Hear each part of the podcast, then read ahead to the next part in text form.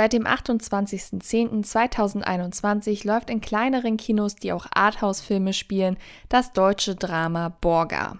In dem Film Borga geht es um Kojo, einen Jungen aus Ghana. Er will aus seinem einfachen Leben fliehen und erfolgreich werden, um seine Familie stolz zu machen. Die jungen Männer, die es tatsächlich schaffen, im Ausland ihr Business aufzubauen, werden dort Borga genannt. Kojo entschließt sich daher, gemeinsam mit einem Kindheitsfreund nach Deutschland zu gehen, um dort sein großes Business aufzubauen.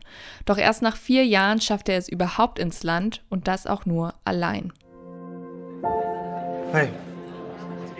Hey. I'm from New York. How often does that work? What? To pretend being from New York. It is easier to be an American than an African. So where are you from then? In Deutschland angekommen läuft es aber auch nicht besser für Kojo. Nur durch Zufall gerät er an einen Job, bei dem er gnadenlos, ausgenutzt und nicht bezahlt wird.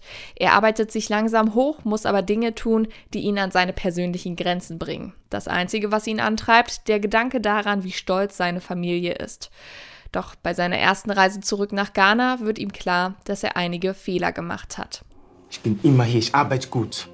Aber ich brauch, ich, ich brauch Perspektive. Ich mag alles Bo. Borga ist eine deutsch-guineische Produktion. Die Regie führt Jörg Fabian Rabe und in der Hauptrolle als Kojo sieht man Eugene Boateng. Beide haben über den zehnjährigen Filmprozess sehr eng miteinander gearbeitet, um den Film so realistisch wie möglich wirken zu lassen.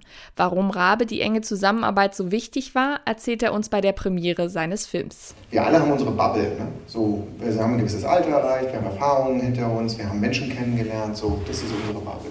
Und sobald man diese Bubble verlässt, dann muss ich halt besonders vorsichtig sein, habe eine besondere Verantwortung. Und da gibt es halt zwei Faktoren für mich. Die eine ist als Recherche, deswegen haben wir zehn Jahre gebraucht, um den Film zu machen. Und äh, das zweite ist, ähm, mit den Menschen zusammen zu machen. Also Eugene hat halt die komplette kulturelle Authentizität, das war, das war seine Aufgabe so.